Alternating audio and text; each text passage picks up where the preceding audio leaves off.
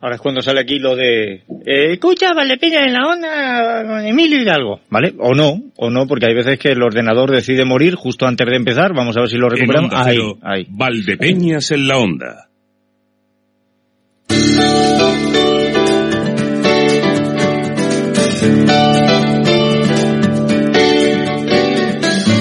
Va lento, pero va. O sea, la- las cosas del directo.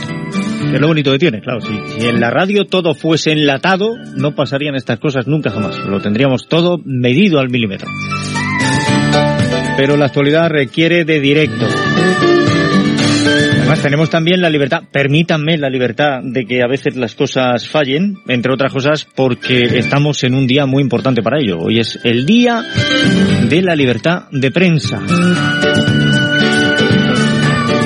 Con eso ya estoy mm, reventando un poquito algo de las efemérides que nos ha preparado Emérito Fernández, pero es que es el día que es y tenemos que destacarlo.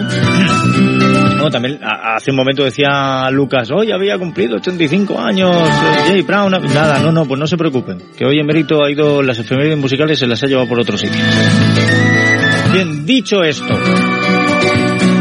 Día Mundial de la Libertad de Prensa.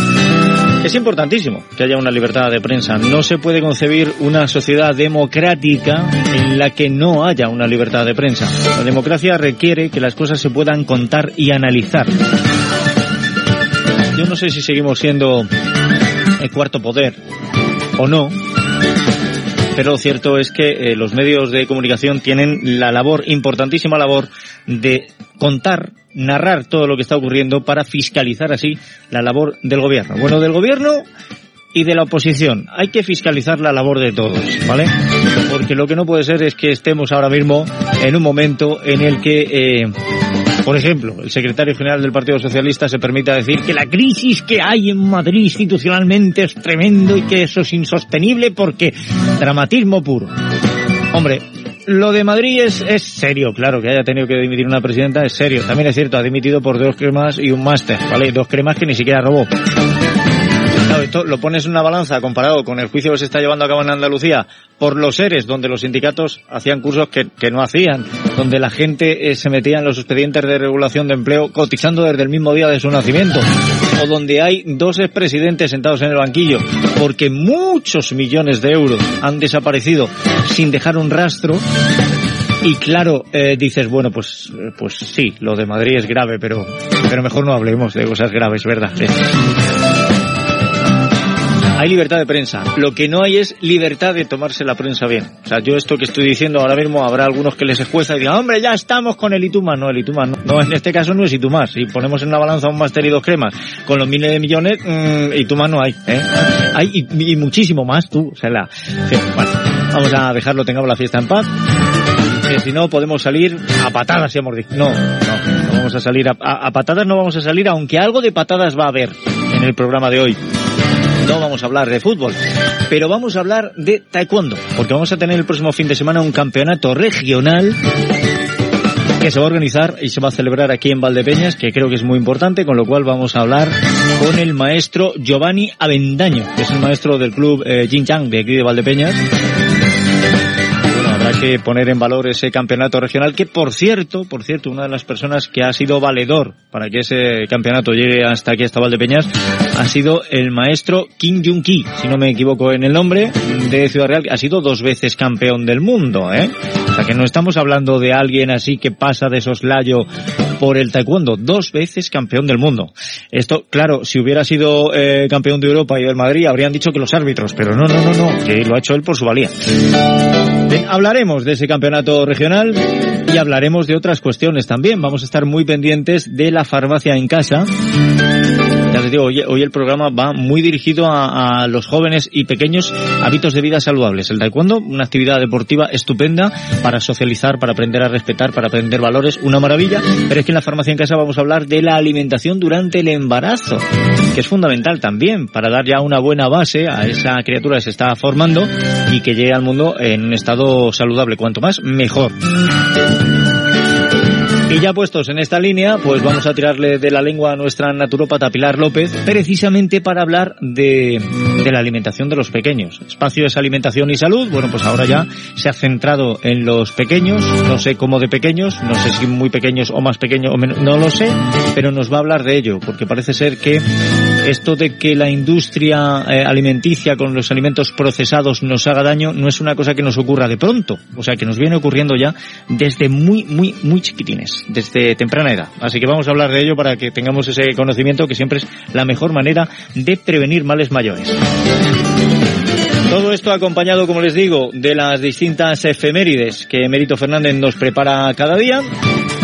Y por supuesto también vamos a tener la información a partir de las 2 menos cuarto. Reciban el cordial saludo de quien les habla, Emilio Hidalgo. Y déjenme que vamos a, a dar ese anticipo, esa primera pincelada de la información, la crónica de actualidad a modo de titulares que nos trae nuestra compañera Salo García Alfaro. Salo, bienvenida, ¿qué tal? ¿Qué tal, Emilio? Buenos días. ¿Tú has practicado alguna vez taekwondo? No. ¿Judo? No. ¿Karate? No. ¿Kung fu? No. ¿Aikido? No. ¿Jiu-jitsu? No. ¿No? ¿Krav Maga? Tampoco. No. ¿Tú has practicado algún arte marcial? Ninguna. Muay Thai, Full Contact, no. Que no, que no, que Bueno, no. Full Contact no es, no es arte marcial como sí, es, es deporte No. de contacto. No tengo el gusto. Boxeo, no. Vamos, pues no me importaría. No, bueno, ya, pues tienes una oportunidad. Eso es. Claro, o sea, que, que si te apuntas, pues te apuntas. Eso y ya es. está, ¿eh? Y entonces vendrás a darnos los titulares con el ¡Ay-ya! y, y ahí empezamos todo. Bien, eh, ¿qué podemos anticipar hoy en cuanto a la información? Pues mira, vamos a hablar de las heladas registradas el primero de mayo en nuestra provincia porque han afectado notablemente al viñedo y hay zonas en las que los daños podrían ser considerables según las primeras estimaciones que ha hecho la organización agraria Asaja. Aseguran en nota de prensa que se están evaluando los caus l- pues los daños que han podido causar estas heladas en términos municipales como los de Socuéllamos, Daimiel, Campo de Calatrava, incluso el campo de Montiel, eh, pues también podría haberse afectado. Las heladas de mayo son especialmente perjudiciales, dicen, para las viñas, porque bueno, pues eh, se encuentran en una fase en la que la uva ya ha brotado y en ese caso las marchita. Bueno. Pues sí, tenemos que estar pendientes porque, porque esa helada, mínima helada. Tampoco ha sido una helada muy fuerte, pero suficiente para haber causado daños, así que veremos a ver qué pasa. Más, cuéntame más. Vamos a hablar de los acuerdos adoptados en la última Junta Local de Gobierno del Ayuntamiento de Valdepeñas. Uno de ellos es que Valdepeñas va a acoger el fin de semana del 23 y 24 de junio dos campeonatos deportivos de carácter nacional que se promueven desde las pertinentes federaciones en colaboración también con el Club de Aeromodelismo de Valdepeñas y también con el Club de Tiro con Arco Aljaba. Hablaremos también de otra de otro acuerdo que se ha llegado mm, a- durante la Junta Local de Gobierno y es que bueno pues se ha aprobado la renovación del convenio suscrito entre el Ayuntamiento de Valdepeñas y también Proyecto Hombre para que bueno pues siga prestando en esta localidad atención psicosocial y la aprobación de la convocatoria de subvenciones para colectivos sociales en este año 2018. Estupendamente. Más cosas, cuéntame. Vamos a hablar de Fersama, que bueno, pues los sabores ya empiezan a inundar el pabellón ferial de Manzanares, que se prepara para esta tercera edición de Fersama. Se inaugura mañana a las 11 de la mañana, 41 expositores, y en esos 41 expositores, bueno, pues va a haber catas, degustaciones, demostraciones, concursos de cortadores de jamón, y bueno, también contarán con, con el stand de productos Gran Selección que pone la Junta de Comunidades de Castilla-La Mancha. Hasta el domingo, un montón de actividades desde el viernes por la mañana. O sea que va a ser un fin de semana muy de catas, porque tenemos Sí. en Fersama las catas y creo que en el campeonato regional de taekwondo también va a haber catas. No iguales, pero va a haber catas. Eso es. Ven, más, más, Y más. hablaremos del, pro- bueno, de una cita el próximo 9 de mayo a partir de las 12 del mediodía, porque la denominación de origen de Valdepeñas va a presentar con una degustación de vinos el stand que ha puesto la Junta de Comunidades de Castilla-La Mancha y que ha preparado dentro de la 32 edición del Salón Gourmet en IFEMA. Muy bien. Ah, y por otra parte también vamos a hablar, una cosa que se me olvidaba, y es que, mm, bueno, pues creo que son 11, si no me equivoco, los eh, monumentos o edificios que se van a iluminar durante toda esta noche en la provincia para, bueno, pues para conmemorar esa libertad de prensa. Muy bien, muy bien. Estupendo. Pues todo esto es lo que tenemos de cara a la información, que me imagino que habrá que ampliar también eh, de aquí a las dos menos cuarto, ¿no? Sí. ¿O, o tienes algo más guardado? No, no, no, no, no. Vale. ¿El capoeira tampoco has hecho? Capoeira, que el Que capoeira no, es... No, pero el capo- escúchame, el capoeira no. es más como un baile, ¿sabes? Que Porque no. Mira, no, que no he hecho ningún arte marcial, que no he hecho ningún arte marcial. No has hecho No, ningún arte solamente, fíjate, O sea, tú tra- el de deporte he hecho natación. tratados Ya de está. buenas maneras y ya está. Y ya está. Eh, pero, a ver, has hecho natación, pero has hecho de verdad natación No. o como un amigo mío. a nadar. no hago natación profesional. No, no, no, no, no. A ver, no, es que hay un amigo mío que me dice, yo es que soy muy deportista, yo hago como los peces. ¿Qué? Nada. No, no, no, natación, pero no profesional, claro, lógicamente. Si no, no estaría aquí. Por otra parte, si tuviera un montón de medallas, seguramente no estaría aquí. Sí, sí, que te la has querido. Uy, los nadadores con medallas viven bueno, bueno. Que se lo pregunten a Gemma Mengual, ya verás tú. Que seas buena en esas cosas, te dejamos que trabajes en la información y a las dos menos cuarto, pizca más, pizca menos, te recibimos por aquí. Vale, hasta ahora. Gracias, compañera. Y nosotros de un salto no, no de arte marcial ni nada, pero de un salto vamos a otras cuestiones, siempre antes recordándoles que estos títulos han llegado gracias a Torres Patón Asesores. Torres Patón Asesores, su seguridad y confianza en gestión integral de empresas. Torres Patón Asesores, sociedades, seguros, fiscal, laboral, jurídica, mercantil, administración de fincas. Torres Patón Asesores, en calle Buen Suceso 22, Valdepeñas. Visite nuestra web torrespatonasesores.es. Pues acérquense hasta esas oficinas que tienen en calle Buen Suceso número 22 o bien entren en la web torrespatonasesores.es y van a ver que el abanico de posibilidades que les ofrecen es muy amplio, sobre todo para la empresa son muchos los servicios que dan. Y recuerden, las oficinas están abiertas de 8 de la mañana a 7 de la tarde en horario ininterrumpido. La página web más, 24 horas al día, cualquier día del año, ahí están, pim pam, pim pam, no paran. Conozcamos ahora la información del tiempo. Agencia Estatal de Meteorología, Alba López, buenas tardes. Buenas tardes. Hoy en Ciudad Real, cielo bastante claro, algunos intervalos de nubes en medias y altas y ya durante esta tarde también nubosidad de evolución diurna, pero que en todo caso hoy no esperamos que deje lluvias. Las temperaturas suben, llegamos a los 19 grados en Puerto Llano, Valdepeñas y Manzanares y los 20 grados en Alcázar de San Juan y Ciudad Real. El viento sopla de componente oeste flojo, girando a componente norte algo más intenso durante estas horas centrales del día en La Mancha. Mañana viernes tendremos una jornada muy tranquila, cielo bastante claro, lucirá el sol, temperaturas máximas con pocos cambios y mínimas en descenso, salvo en el noreste y el suroeste de la provincia donde apenas cambiarán. Tendremos nocturnas de entre 3 y 7 grados y diurnas que alcanzarán en los 19 en Puerto Llano y Valdepeñas, 20 grados en Manzanares y Ciudad Real y los 21 en Alcázar de San Juan. El viento soplará de componente norte, lo hará flojo en general, aunque será algo más intenso por la mañana en los montes del norte y en el Valle del Guadiana. Es una información de la Agencia Estatal de Meteorología. Pues eso en cuanto a la Agencia Estatal de Meteorología, pero queremos saber también cómo se circula por las carreteras de nuestra provincia. Dirección General de Tráfico, Rocío Cano, buenas tardes. Muy buenas tardes. A esta hora, afortunadamente, les informamos que se circula con comodidad y fluidez por la red vial Ciudad Realeña. No encontramos complicaciones ni tampoco retenciones en ningún punto. Eso sí, pedirles precaución si en este momento se dirigen por la autovía de Andalucía, por la 4, porque hay algunos puntos están realizando unas obras de mejora de la calzada y podrían incomodar la circulación, especialmente a su paso por paraje de las Virtudes. También en Manzanares. Recuerden que en este punto el carril derecho se encuentra intransitable. Situación similar, la que van a encontrar a esta hora en la Nacional 420 a su paso por Fuencaliente. En este punto van a encontrarse con un estrechamiento del carril derecho. Pues eso en cuanto a nuestras carreteras, mucha precaución si se ponen en carretera. Nosotros ahora lo que conocemos es la actualidad de nuestra provincia y lo hacemos visitando las distintas emisoras. Salud, compañeros. ¿Qué tal, compañeros? Saludos desde Ciudad Real. Hoy, como sabéis, se celebra el Día Mundial de la Libertad de Prensa y nos ocupamos de esta conmemoración, como no podía ser de otra manera, hablando con Marto Rijos, presidenta de la Asociación de la Prensa en Ciudad Real, que esta mañana han leído un manifiesto en la Plaza Mayor mostrando su compromiso con la defensa de una prensa del periodismo libre y su rechazo a las presiones y coacciones que se ejercen sobre los medios de información y periodistas. Además, esta noche diversos edificios y monumentos emblemáticos de la provincia lucirán una luz blanca o amarilla por esta conmemoración. En el tiempo también dedicado a Montes Norte, más pasión tendremos hablando del campo y la agricultura, hoy con el director gerente de Montes Norte, José Luis Amores, sobre el reconocimiento que ha recibido de manos de la Junta de Comunidades de Castilla-La Mancha como entidad asociativa prioritaria de interés regional. Y en sucesos contar que la Guardia Civil de Daimiel ha detenido a una mujer de Villarrubia de los Ojos por maltrato animal al dar muerte a un gato en una lavadora, unos hechos que han tenido gran repercusión en los medios de comunicación social. Saludos provincia, dentro de unos minutos en Alcázar San Juan comparece a través de nuestra sintonía de la Mancha de la Onda la alcaldesa de la ciudad, Rosa Melchor Quiralte. Es momento de hacer balance sobre la recién terminada Feria de los Sabores de la Tierra del Quijote, edición 2018, y también le preguntaremos por los presupuestos participativos que ya están a punto de decidirse coincidiendo con este mes de mayo, así como el convenio con el colectivo que defiende los animales en este municipio, Animalcázar. También compartiremos la farmacia en casa con el resto de emisoras de la provincia y estará con nosotros el abogado Responde, que aunque es un espacio del último jueves de cada mes, eh, por haberlo hecho coincidir la pasada semana con la Feria de los Sabores, eh, hemos visto mejor trasladarlo a este jueves 3. Así el experto laboralista don Ángel Muñoz Rodríguez nos hablará de los beneficios sociales en las empresas.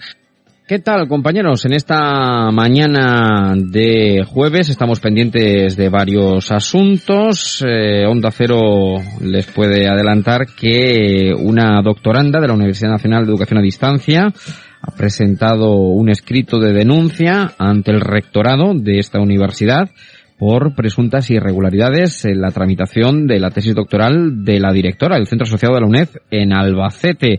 Esta doctoranda entiende que ha habido presunto trato de favor al cursar eh, una misma tesis doctoral en dos universidades distintas, la UCLM y la UNED, algo que podría contravenir el reglamento interno de la UNED y eh, además asegura en el escrito que ha presentado esta mañana que su tesis doctoral sobre derecho procesal no fue dirigida por el departamento correspondiente de Derecho Procesal, sino otro de Derecho Internacional Público, dándose la circunstancia además que durante tres años estuvo su plan de tesis sin validar por ningún profesor y que en ocho meses, en tiempo récord, fue capaz de sacarlo adelante con uh, una calificación de sobresaliente cum laude. Daremos más de detalle de todo esto a partir de las 2 y 20 en el tiempo Onda Cero Castilla-La Mancha, igual que de la inauguración de Farcama Primavera en Guadalajara y del cierre del Palacio del Infantado también en la capital alcarreña, porque se cierra por el momento ya que podría albergar algún tipo de aluminosis. A partir de las 2 y 20, más información en Onda Cero Castilla-La Mancha. Pues estaremos muy pendientes gracias a nuestros compañeros, a Consoli Romero en Ciudad Real, a Marcos Galván en Alcázar de San Juan y a Javier Ruiz, director de informativos de Onda Cero en Castilla-La Mancha.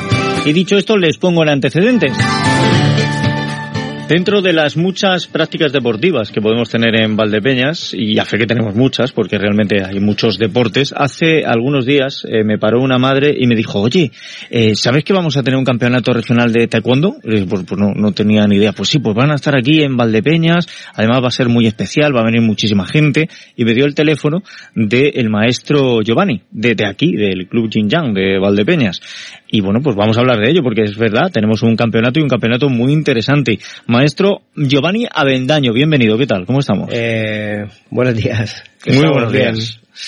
Bueno, eh, campeonato regional, el que vamos a tener. Vamos a tener el campeonato regional sub-21 y de cadetes clasificatorios para el campeonato de España, que dentro de 20 días. Perfecto. O sea que vamos a tener distintas categorías. Porque hablando de sub-21, esto es en lo que fútbol se llamarían juveniles, juveniles largos. Más ¿verdad? o menos. bueno, y los cadetes que son bastante más pequeños, aunque creo que incluso eh, categoría Benjamín también van a estar Vamos a hacer también una promoción, una categoría de promoción que están los infantiles, los benjamines, prebenjamín y va a estar muy Perfecto. bien. En total, se espera que participen ¿cuántos? Sobre unos 500, 600 deportistas. Es una barbaridad. Es un, es un importante. Que está muy extendido esto del taekwondo en Castilla-La Mancha. Sí, estamos creciendo gracias al trabajo del maestro King, de Juan Navarro, el maestro Merchan, que, y nuestro trabajo que damos nuestro granito de arena para este, para esta federación. Bueno, desde que era yo muy pequeño, eh, la imagen del taekwondo ha estado vinculada a la del maestro King, de Ciudad Real. De hecho, cuando a mí me dicen, ¿conoces al maestro que hay aquí? No. Digo, ¿quién es? ¿El maestro King? No, no, ese es en Ciudad Real. Es Giovanni. Digo, ah, bueno, vale, pues... eh, y ya me facilitaron el, el teléfono. Eh, Giovanni Bendaño, eh, eh, cinturón negro, quinto dan. Soy quinto dan de la Federación Mundial de Taekwondo. ¿Y cuántos años supone eso en taekwondo? Pues yo empecé con siete años. Cuando digo siete años, por uso de razón, empecé antes, porque mi padre, Jorge Avendaño, que ha sido 20 años el entrenador del equipo nacional de Colombia, presidente de la federación de mi país también, luego cuando terminó de ser entrenador.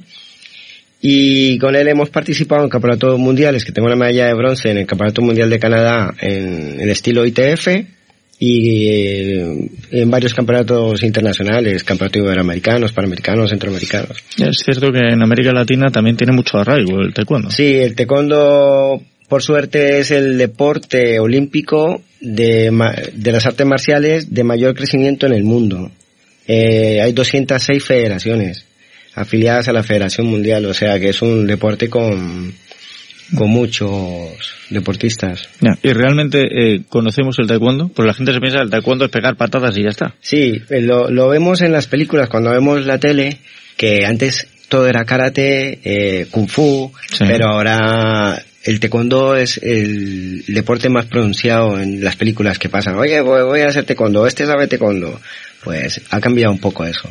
Bueno, la, la nueva generación creo que conoce más el taekwondo que otras artes marciales.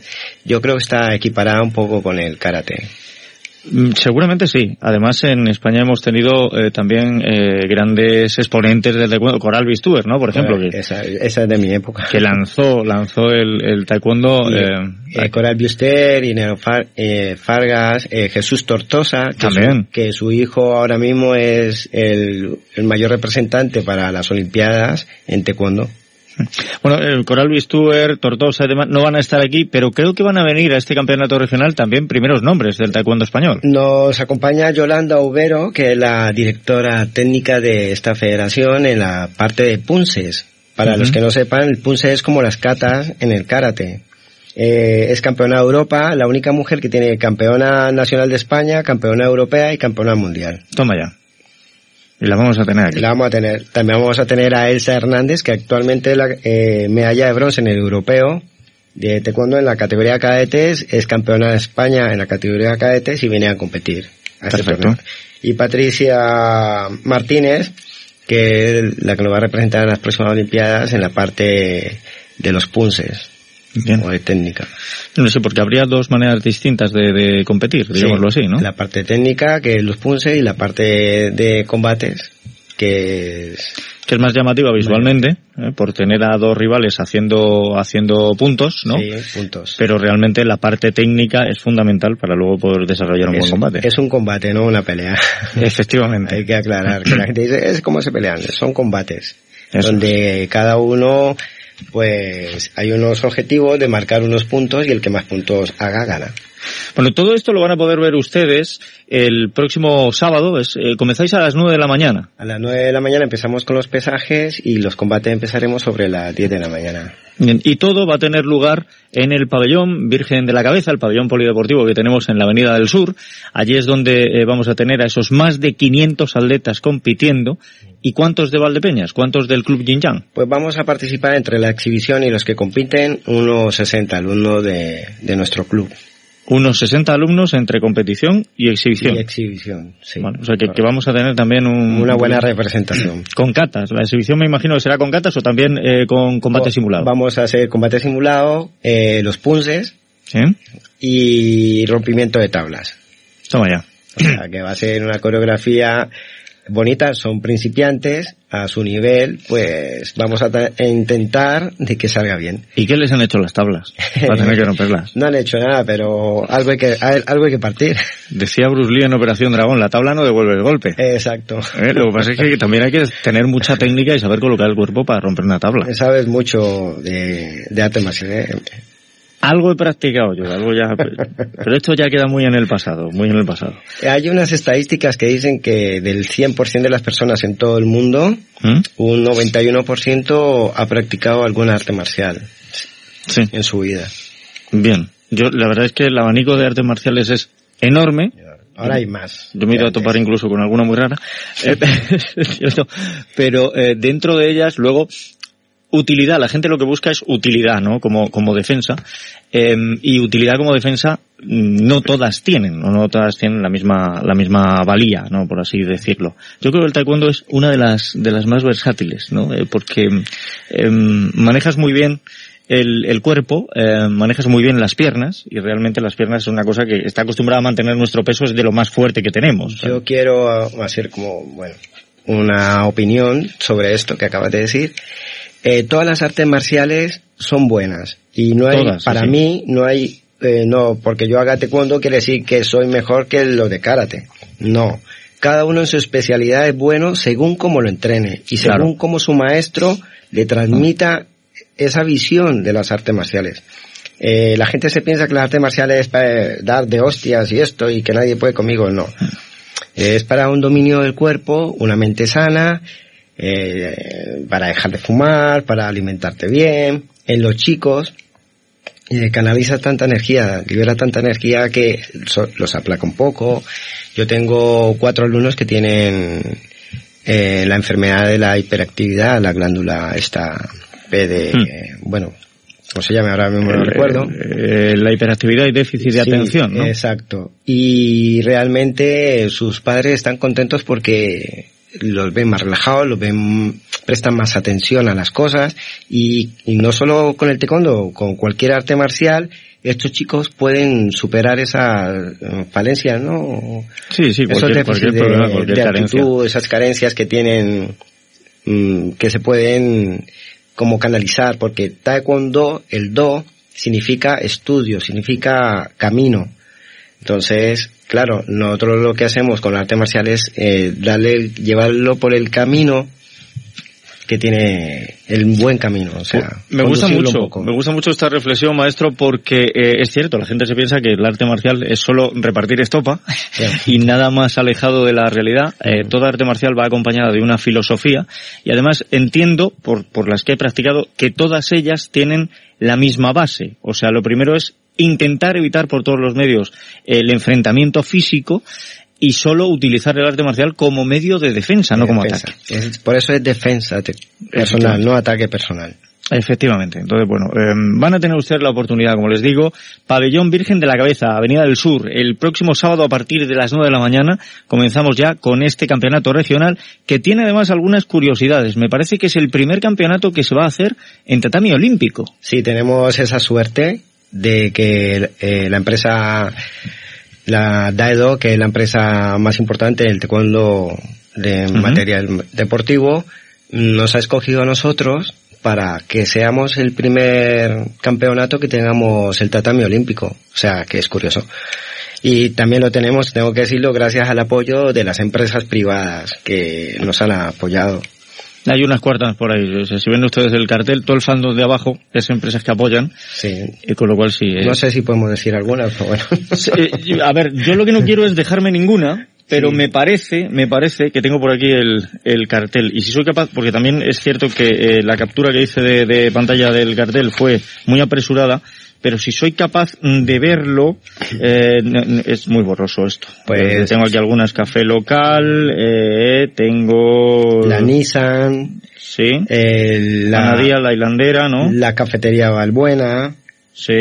eh, Casa Pepe de Cárdenas, También. también, que es muy curioso, que nos apoye. Sí. Producto Veracruz, veo por aquí. Veracruz, que han hecho, quiero decir que también toda esta gente mm, ha hecho un esfuerzo para apoyarnos, eh, han visto nuestro trabajo, nuestra seriedad y han apostado un poco por nosotros y se lo quiero agradecer a todos, eh, a Óptica Ana, a Multicine Valdepeñas, a Valero, Acero Valero. a Cero Valero, no, no, No. Valero no, eh, Maquinaria Agrícola Ah, bien, bien, bien, bien. eh, Autoescuela Bexol, que tenemos un trofeo muy particular que es la fuente de Valdepeña.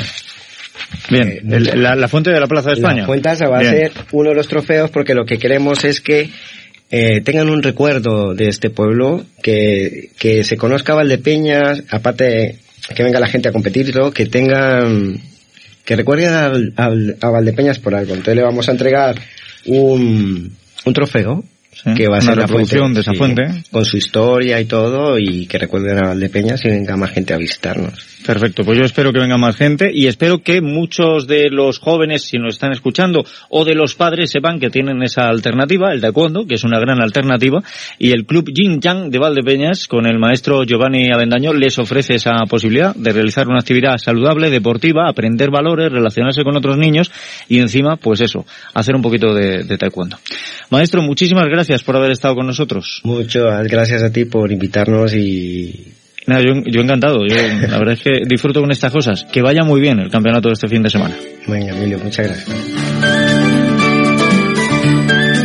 Ahora llegamos a la información y en cinco minutos estamos de vuelta.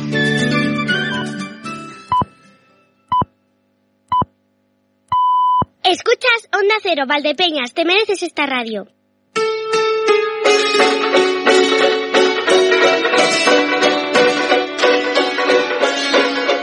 De vuelta estamos ya en este 3 de mayo, San Felipe y Santiago Apóstoles. La fiesta de estos apóstoles, Felipe que al igual que Pedro y Andrés había nacido en Bethsaida y era discípulo de Juan Bautista, fue llamado por el Señor para que lo siguiera. Y Santiago por su parte era hijo de Alfeo, de, de sobrenombre justo, considerado en Occidente como el pariente del Señor, fue el primero que rigió la iglesia de Jerusalén y cuando se suscitó la controversia sobre la circuncisión, se adhirió al parecer de Pedro para que no fuera impuesto a los discípulos venidos de la gentilidad aquel antiguo yugo.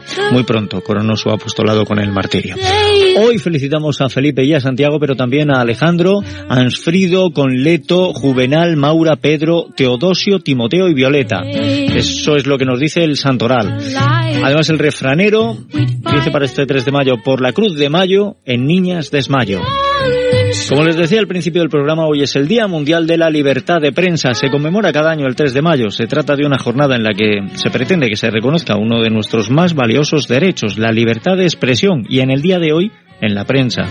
En el año 1993 fue proclamado el Día Mundial de la Libertad de Prensa por la Asamblea General de Naciones Unidas según la recomendación de la Conferencia General de la UNESCO en el año 91 sobre la promoción de la libertad de prensa en el mundo. Desde ese momento se ha venido celebrando cada año el 3 de mayo, aniversario de la declaración de Windhoek llevada a cabo en el Seminario para la Promoción de la Prensa Africana Independiente y Pluralista, organizado por las Naciones Unidas y la Organización de Naciones Unidas para la Educación, la Ciencia y la cultura.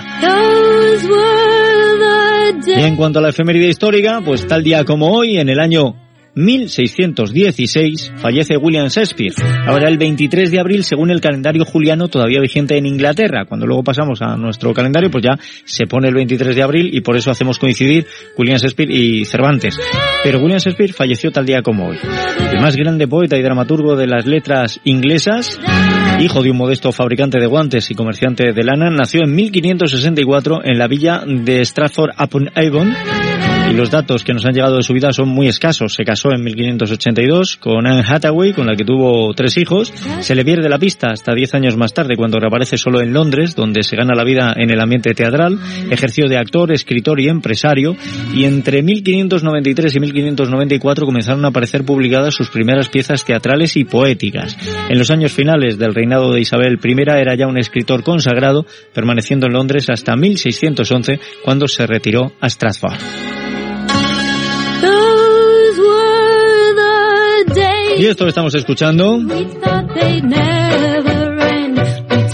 Se trata del tema These Were the Days, eran los días aquellos, una canción escrita por Jim Raskin, que puso una nueva letra inglesa a una canción rusa, era Dorogoy eh, Dinoyu, o algo así, compuesta por Boris Fomin, entre, Fomin vivió entre el 1900 y 1948, pues en tres años la tuvo que componer, lógicamente. Tenía letra por aquel entonces el poeta Konstantin Podevsky, pero ya les digo que se cambió y se trata de una reminiscencia sobre la juventud y el idealismo romántico. Esta versión de Mary Hopkins es de 1968, la produjo Paul McCartney y se convirtió en un éxito número uno en el Reino Unido. La canción también alcanzó el número dos en el Billboard Hot 100, es decir, en Estados Unidos, detrás de los Beatles con el tema Hey Jude. Y lo traemos porque hoy cumple 68 años la cantante galesa Mary Hopkins, nacida en Pontardawe, cuyo éxito mundial del 68, el tema que estamos escuchando, This, uh, This uh, Were Days, The Days, según single editado uh, por la recién creada Apple Records y producido por McCartney, como les contaba, fue número uno en Reino Unido, top 5 en Estados Unidos, vendió más de 8 millones de copias y es una buena manera de recordar el cumpleaños de Mary Hopkins. Y lo que hacemos ahora es que llegamos al momento de esa farmacia en casa que tiene su propia melodía también.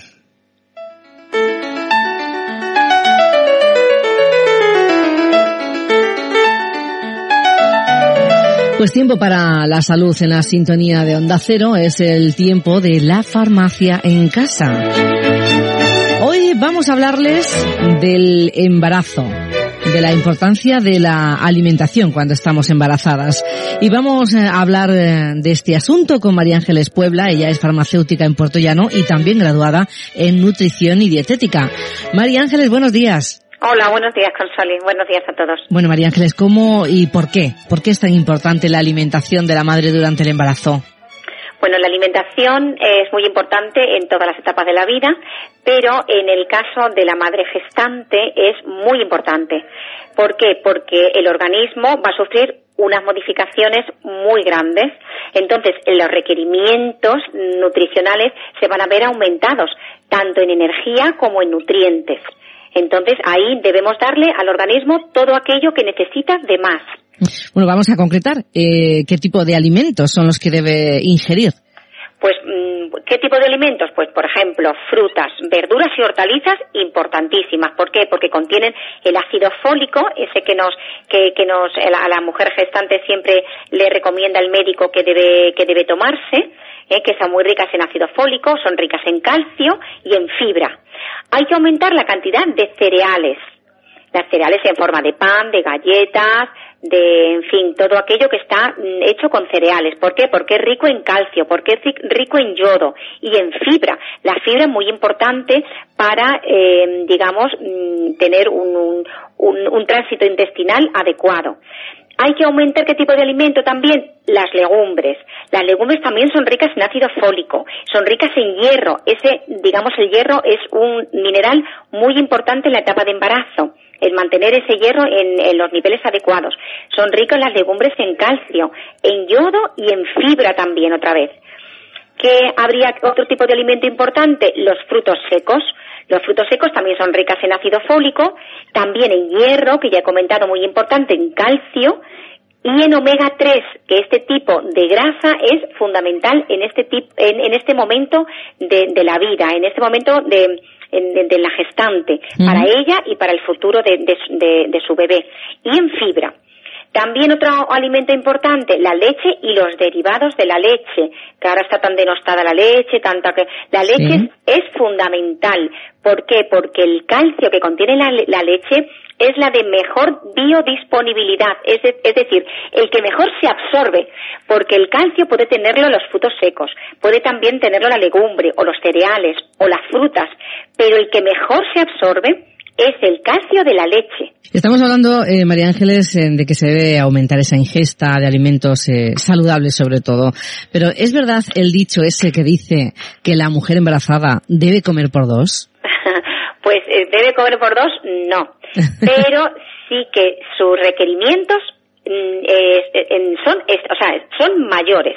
O sea, la mujer embarazada necesita mayor aporte, tanto de energía, es decir, en número de calorías, tanto en energía como en nutrientes. O sea, la cantidad de proteínas está aumentada, la cantidad de, de, hidratos de carbono, o sea, la, la pasta, las cereales, está aumentada y la cantidad de grasa, sobre todo el tipo de grasa, también. Es decir, no hace falta que se coma muchísimo, pero hay que comer un poco más e incluir todos los nutrientes que yo he comentado. ¿Eh? Hay, que aumentarlos porque los requerimientos son mayores. Hay otro ser dentro de, esa persona. Y entonces, si, si, por ejemplo, la ingesta no es adecuada, es decir, se come menos, entonces, digamos, como mm, esa, digamos, ese feto necesita una serie de, de, de, nutrientes, pues lo va, los, los va a coger de la madre. Entonces, la madre se, digamos, mm, se va a ver deficitaria, se, se va a quedar pues con menos, va a tirar, digamos, de, su, de sus reservas de proteína, de sus reservas de glucógeno. Entonces, mm, pues puede quedar pues carente de, de, algún, de algún nutriente. Entonces, por eso se debe comer adecuadamente y además en todos los trimestres, incluso aumentar un poquito más en cada trimestre. ¿eh? porque el bebé se va haciendo mayor y por tanto sus necesidades van aumentando también. Claro, Entonces hay que comer bien y las cinco comidas y no saltarse ninguna.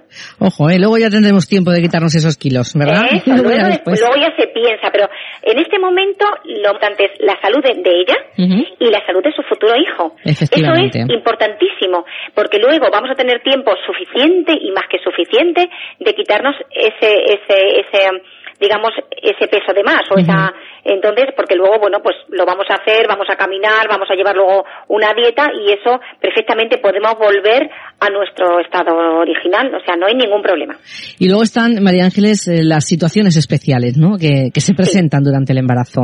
Hay situaciones eh, de, de embarazos especiales, por ejemplo, en el caso, por ejemplo, de embarazos en adolescentes, ¿no? Entonces, esa adolescente, ¿qué pasa? Que está, mm, tiene unas necesidades nutricionales aumentadas ya de por sí por su edad, porque se está formando, y si encima se queda embarazada, digamos, ese niño, o sea, tiene que, que que, que, que dar o sea, a su cuerpo y a su niño. Es decir, que esas necesidades son mayores aún. Es decir, que esa adolescente, si, pues debe, digamos, debe comer aún mejor todavía, porque tiene que satisfacer sus necesidades y las de su futuro hijo. ¿eh? Entonces, mm, sobre todo, el calcio, muy importante. Las necesidades de calcio en la adolescencia, en el, en el adolescente embarazada son muy elevadas. El hierro es muy elevado y el zinc también. Es en el caso de, de un adolescente. Luego, por ejemplo, en dietas vegetarianas, que ahora tan- están tan de moda. Entonces, ahí tengo que apuntar que eh, la, mujer eh, o la, mujer mm, que sea vegetariana y que decide quedarse embarazada debe vigilar muy bien su alimentación e incluso eh, asesorarse por un nutricionista. ¿Por qué? Porque hay determinados alimen- alimentos que no toma y que son necesarios en el desarrollo de su, del, del niño y en, el, y en sus requerimientos. ¿Eh? porque, por ejemplo, en los, los regímenes vege- vegetarianos est- estrictos hay carencia, por ejemplo, de la vitamina B12 o del hierro.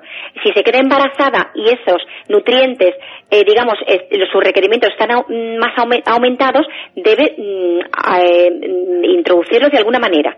¿De acuerdo?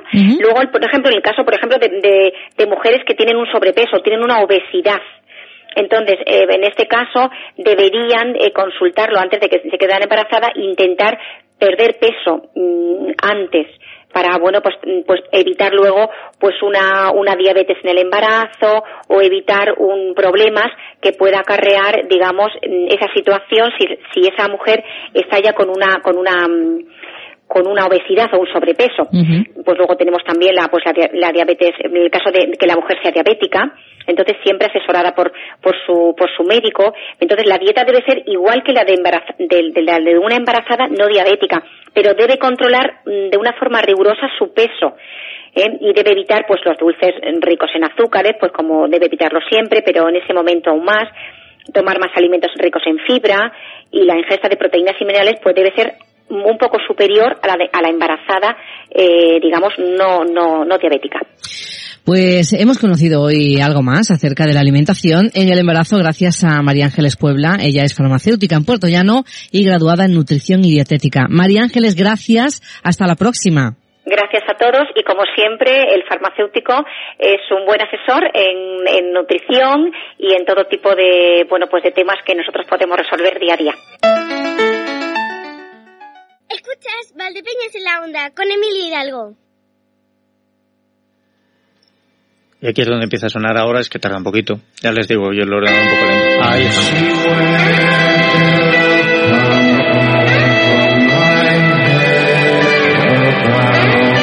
Pues está ya sonando otra de nuestras efemérides. Este tema es All the Rage Back Home. Toda la rabia vuelve a casa o regresa a casa.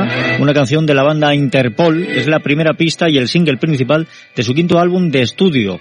Se llamaba El Pintor y salió a la luz digitalmente el 12 de agosto de 2014.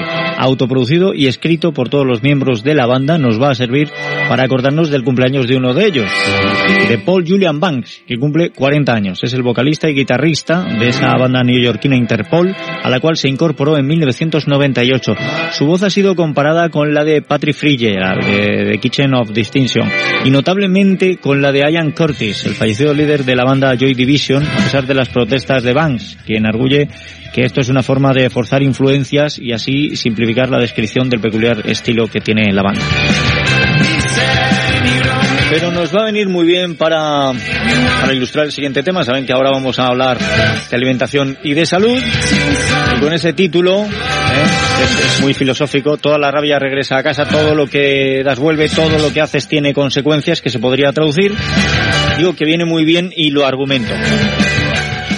Me imagino que después del puente habrán hecho ustedes, bueno, después no, durante, habrán hecho lo que les ha dado la gana, han comido lo que han querido, ¿eh? Y ahora vienen con ese cargo de conciencia, no les vamos a poner a correr, pero les vamos a dar recomendaciones para que lo que coman pues sea siempre saludable, que es lo que hacemos en este espacio de alimentación y salud con nuestra naturópata Pilar López. Bienvenida, ¿qué tal? Muy buenos días, pues nada, que el puente ya ha pasado y ahora vienen otras circunstancias. Otras circunstancias muy distintas, claro que sí. Y saludables, que es lo que pretendemos aquí, ¿no? Eso es lo que pretendemos, en ello estamos. Bien. Ahora, después de todo lo que hemos ido hablando de cómo comprar en el supermercado con la mentalidad de hacerlo en mercado, de buscar el tipito tipito, de huir de aquello que es malo, ¿hoy qué? Uy, uy.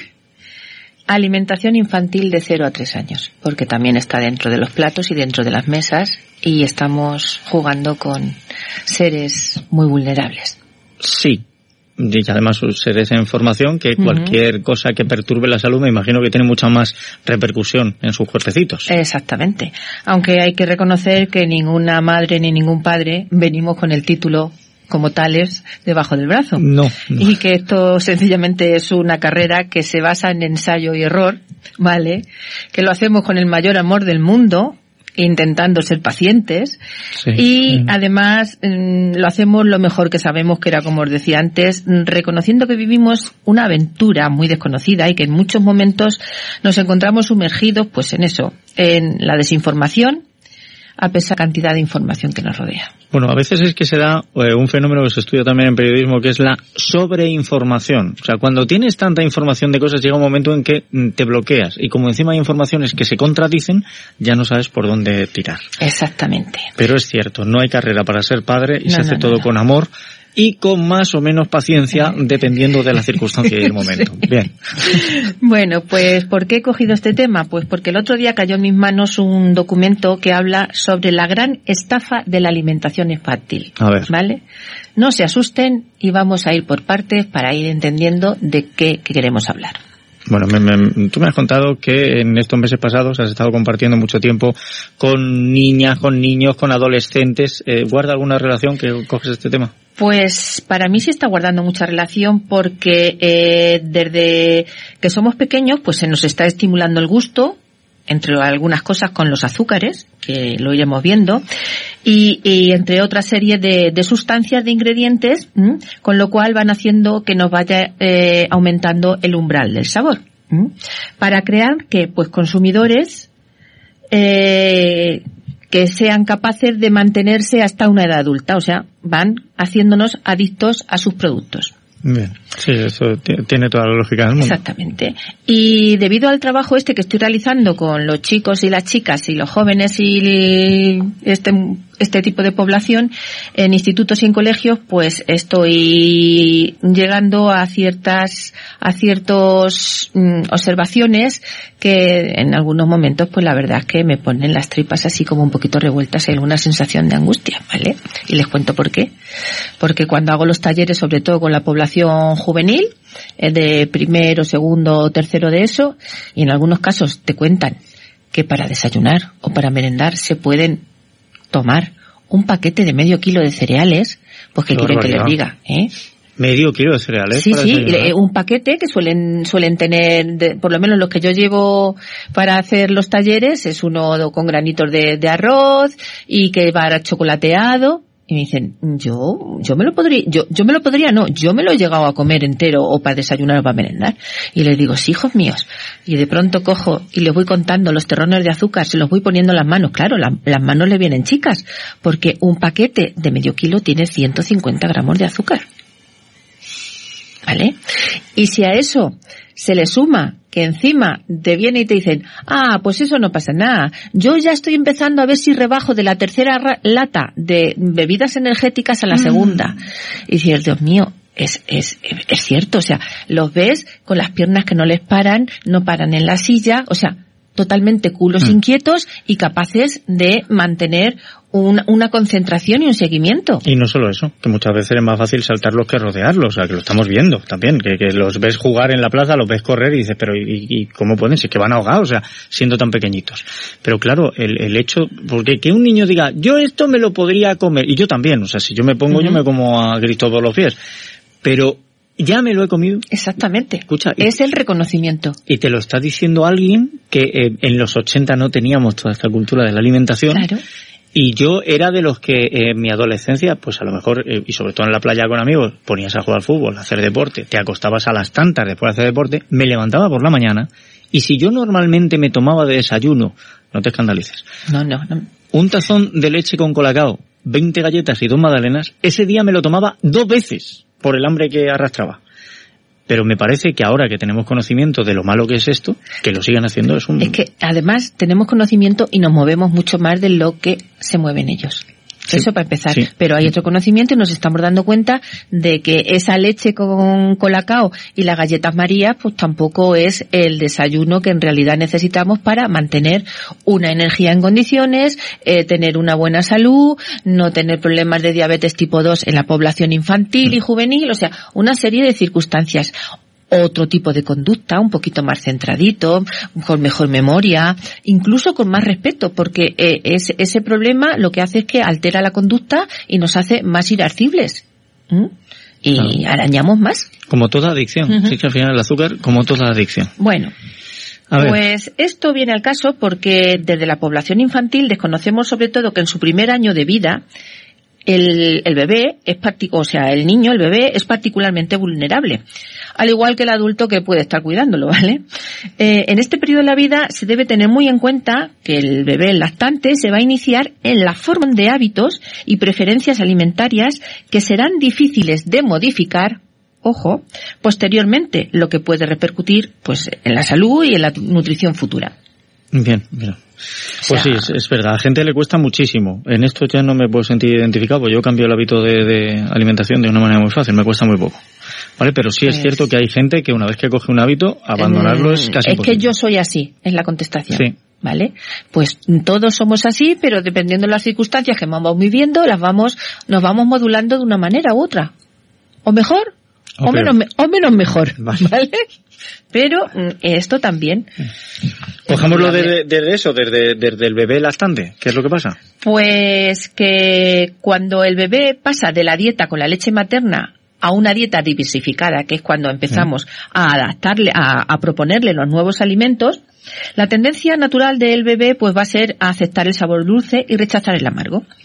Entonces, nuestra, nuestro trabajo significa no endulzar lo que le vayamos a dar, ¿eh? Respetar el sabor que van a tener los alimentos de una forma natural, ¿vale? Porque va a ser la etapa en la que los sabores salados y dulces van a perdurar en el resto de la vida.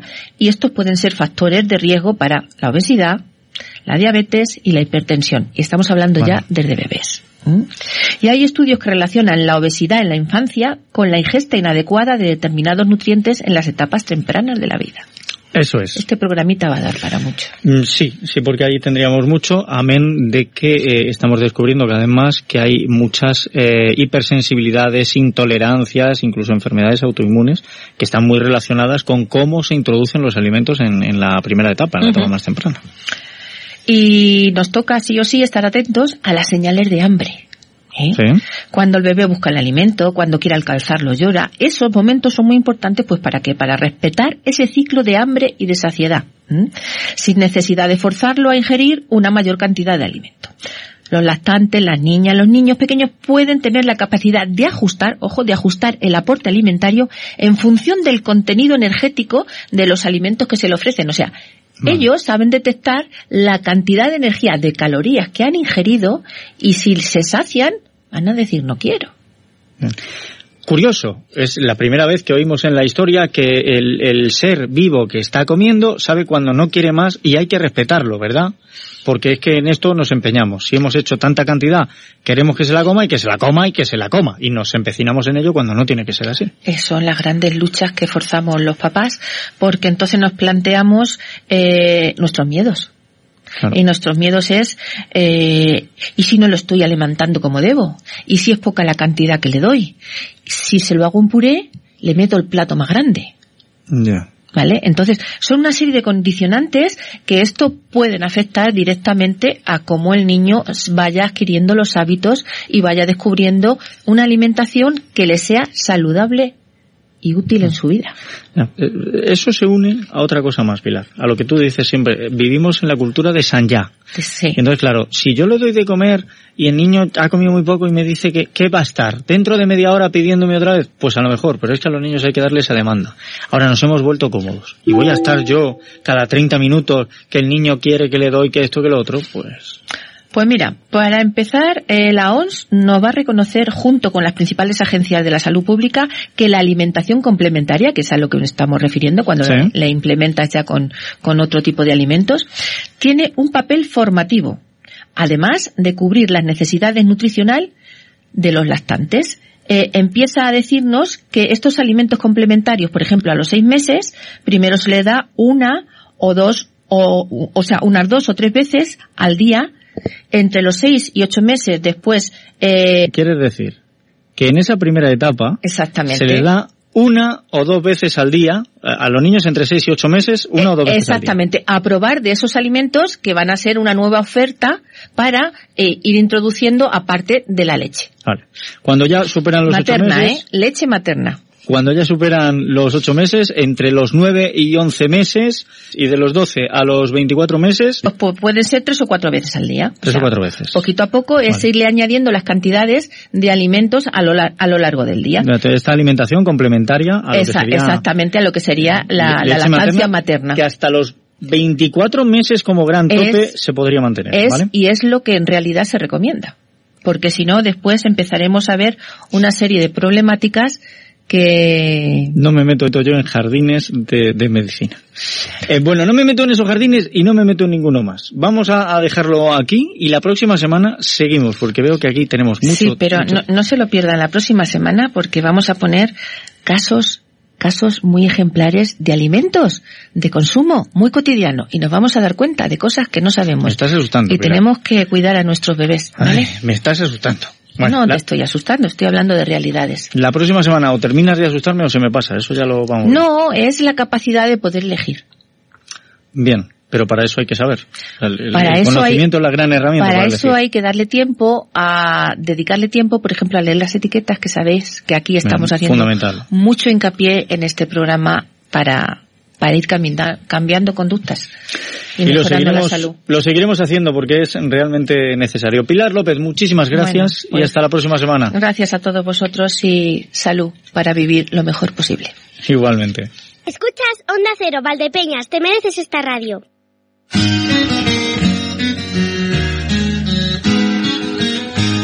Pues enseguida vamos a llegar a la información. Bueno, esta es la última efeméride musical que nos ha preparado Emerito Fernández, que no va a ser la despedida. ¿eh? El tema es The Bard Song in the Forest, la canción del bardo en el bosque, sencillo de la banda Blink Guardian, lanzado en el año 2003. Este álbum contiene cinco versiones diferentes del tema, que es una de sus canciones más populares, la cual originalmente apareció en otro álbum llamado eh, Somewhere Far Beyond. En los conciertos en común con Hansi Kurz, eh, eh, canta solamente la primera y la tercera línea de la canción y posiblemente el último verso del coro y después deja que la audiencia cante el resto. Traemos este tema porque hoy cumple 51 años André Olbrich, guitarrista solista de esa banda de power metal alemán Blind Guardian, junto con el vocalista Hansi Kurz. Eh, André es el fundador y el más importante compositor de canciones del grupo y según Guitar World, Olbrich es uno de los mejores guitarristas de heavy metal de todos los tiempos. Con esto nos habríamos despedido, pero mm, pero es que he leído hace poco en, en los digitales que ha muerto Javier Ayer. ¿Se acuerdan ustedes del milagro de Petinto, esa película de Fesser tan divertida? Pues él era uno de los marcianitos, concretamente el que decía esto. Mira, chavales, no estoy tratando de ser una cosa que te vas a hacer caquita. Y ahí presentaban su Omni, porque tenían un Omni, un Omni formidable. Pues con tan solo 46 años ha fallecido Javier Ayer.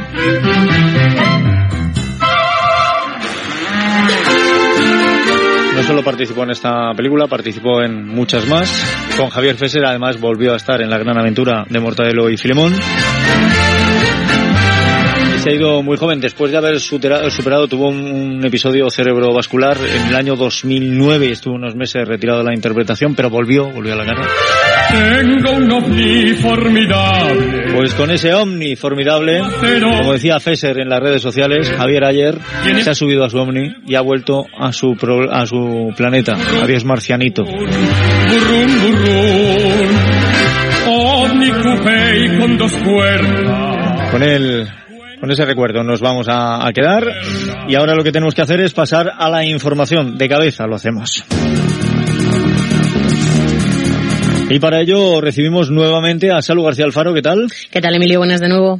Este jueves 3 de mayo y para comenzar hay que decir que se conmemora el Día Mundial de la Libertad de Prensa y Expresión decretado por la Asamblea General de Naciones Unidas en el 93. La Asociación de Periodistas de Ciudad Real ha celebrado este mediodía una concentración en la Plaza Mayor de la capital en la que se ha, uni- se ha leído un manifiesto. Para la asociación, la libertad de prensa es una condición inexcusable para la pervivencia de la democracia y parte de la base del ejercicio de la libertad de información libre, veraz e independiente, como ha dicho la presidenta provincial de la Asociación de Periodistas de Ciudad Real, Marto La libertad de prensa y expresión es importante, que son los periodistas, los comunicólogos y todos los actores que intervienen en difundir la información y las noticias, eh, son personas que saben hacer, profesionales que saben hacer con rigor y veracidad un trabajo que es loable y que es importante porque sobre todo en los momentos en los que sufrimos unas grandes amenazas por parte de las redes sociales y el fenómeno que se llama posverdad, es decir, que hacen verdad lo que no es verdad. Según la Asociación de Periodistas de Ciudad Real, hay factores que amenazan la libertad de prensa y expresión. Por ejemplo,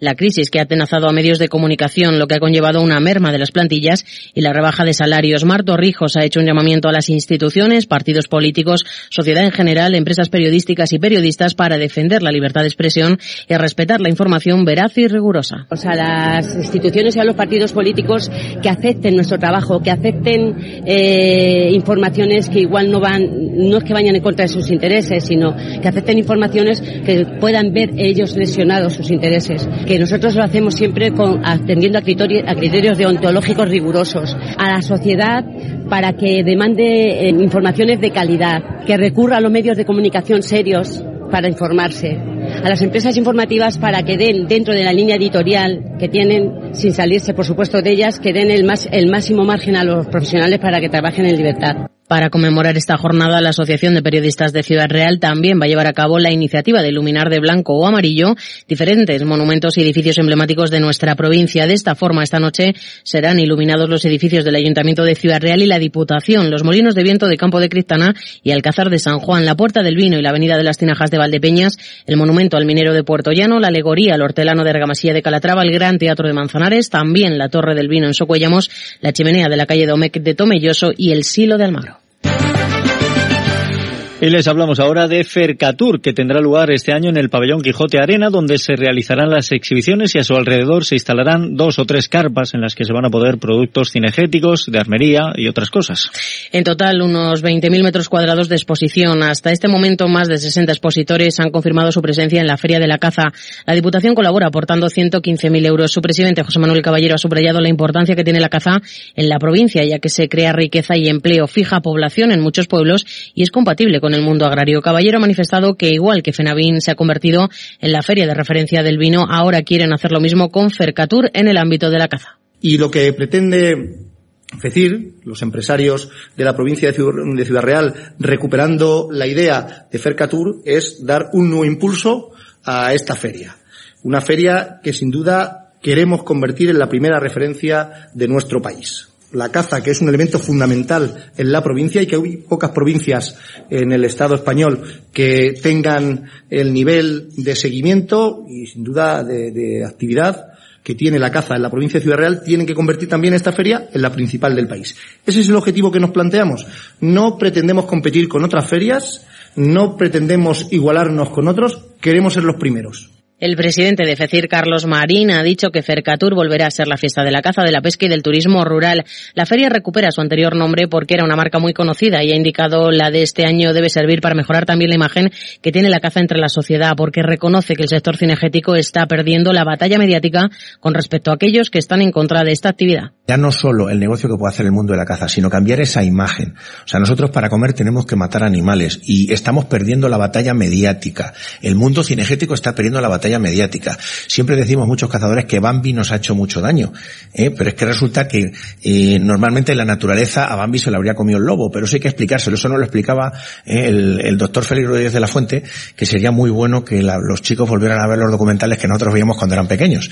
¿eh? pero, pero bueno, y sobre todo en temas de imagen, Fercatura es muy importante para el mundo cinegético. En Fercatura habrá gastronomía, exhibición de perros, realas, hípica, artesanía o esculturas de madera. Ahora los empresarios de Ciudad Real, organizadores de esta feria, que tendrá lugar del 25 al 27 de mayo, quieren que el Ministerio de Agricultura también apoye este evento para lograr que la Feria de la Caza de Ciudad Real comience este año a despegar como un referente nacional e incluso también internacional. Miguel Ángel Rivero es el vicepresidente de FECIR. Te doy la primicia de que el día 30 tenemos una reunión, el lunes día 30 tenemos una reunión en Madrid con el Ministerio de, de Agricultura. Será, supongo, para buscar el apoyo ¿no? de, del gobierno de la nación. Si no económico, que también, lógicamente, porque insisto, por mucho que nosotros creamos, creamos, creamos, no que queramos, creemos en que las ferias tienen que ser autosuficientes, pero jamás lo podrán llegar a ser tanto. Pero evidentemente, pues tenemos con ICEMA o con la fila de Barcelona, en la cual, bueno, pues tienen que estar las instituciones, las juntas de comunidades metidas en ellas mismas, porque por sí solas es imposible.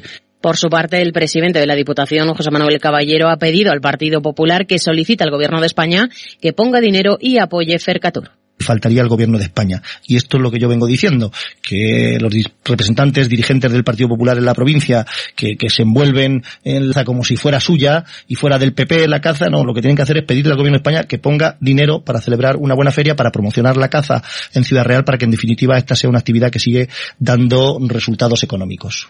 Y las heladas registradas el primero de mayo en la provincia de Ciudad Real han afectado notablemente al viñedo y hay zonas en las que los daños podrían ser considerables según las primeras estimaciones. La organización agraria Saja asegura en nota de prensa que está evaluando los daños causados por las heladas en los términos municipales de Xocuéllamos, Daimiel o la zona de Porzuna y también en las comarcas de Campo de Calatrava y Campo de Montiel donde hay parcelas muy afectadas. Los daños pueden ser considerables en las explotaciones situadas en hondonadas, en las que se registraron temperaturas que rozaron los dos grados bajo cero, lo que podría originar una importante merma de la cosecha. Las heladas de mayo son especialmente perjudiciales para las viñas, ya que éstas se encuentran en una fase en la que las uvas ya han brotado y las marchita, además también de afectar a la primera fase de formación de la hoja de las plantas. Los agricultores de esta zona están preocupados por la posibilidad de que las heladas se vuelvan a repetir en los próximos días y se incrementen los daños ya provocados.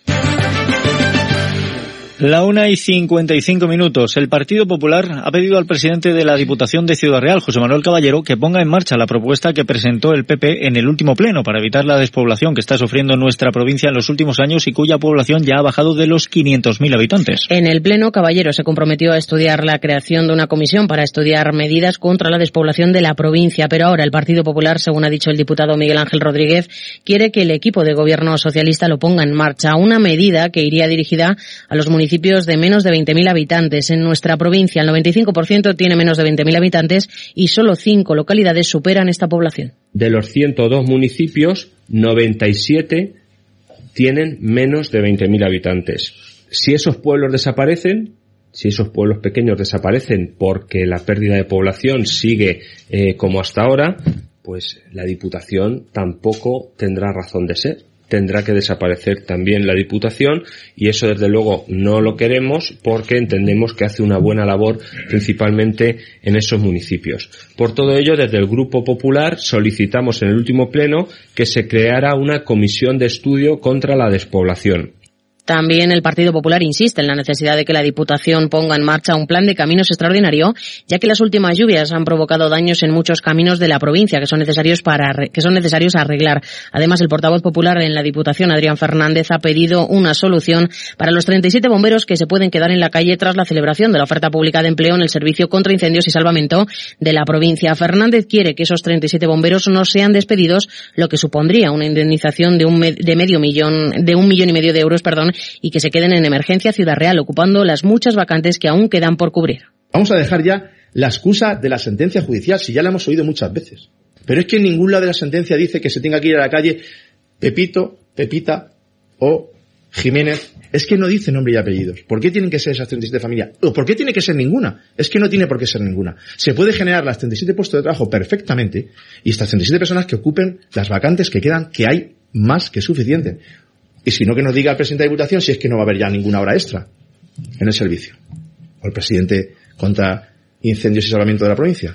Quizá una de las maneras para que nuestra provincia no se vaya despoblando sea darle atractivo. Precisamente Valdepeñas acoge este fin de semana, el 23 y 24, perdón, el fin de semana del 23 y 24 de junio, dos campeonatos deportivos de carácter nacional que se celebrarán en colaboración con el ayuntamiento y que se promueven desde las pertinentes federaciones. Se trata de uno de los 87 acuerdos adoptados en la última Junta de Gobierno local, en la que se aprobaron también cinco aperturas de nuevos establecimientos en la ciudad del vino. El portavoz de Gobierno, Francisco Delgado, anunciaba la celebración del Campeonato Nacional de Tiro con arco estándar y de veteranos, así también como el Campeonato de España de Aeromodelismo F3S Acrobacia con Jet 2018, coincidiendo en el mismo fin de semana de junio. A través de las federaciones deportivas correspondientes o hacíamos los dos y colaborábamos en los dos o nos quedábamos con uno, con lo cual, a pesar de la coincidencia, se acepta la colaboración la organización del evento y evidentemente en los días 23 y 24 de junio en esta localidad se alcanzará un número de visitantes muy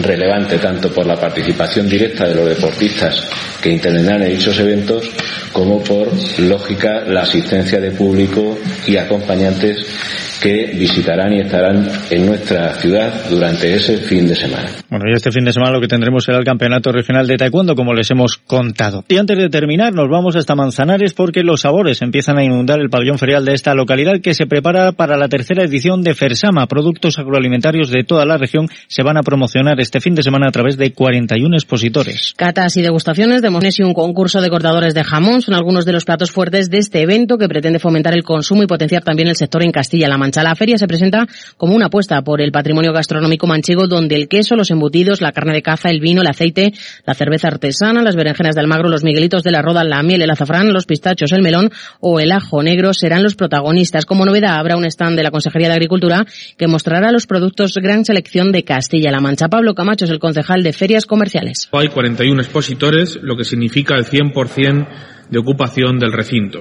Tenemos una amplia lista de espera y lamentamos que por las propias limitaciones del recinto no podamos satisfacer toda la demanda completa. Como novedad, contaremos con el stand de la Consejería de Agricultura que mostrará los productos Gran Selección de Castilla-La Mancha. Las inscripciones a las actividades deben hacerse a través de la Oficina de Turismo y se esperan superar los 5.000 visitantes del año pasado. Hasta este momento hemos llegado, tenemos que finalizar, pero mañana a partir de las 8 y 20 tendrán más datos con Salud García Alfaro. Compañera, que pases buena jornada. Igualmente, hasta mañana. Y ustedes también disfruten de la jornada y sean buenos, que es de lo poco que sale económico. Se despide Emilio Hidalgo. Ahora llegan Noticias Mediodía.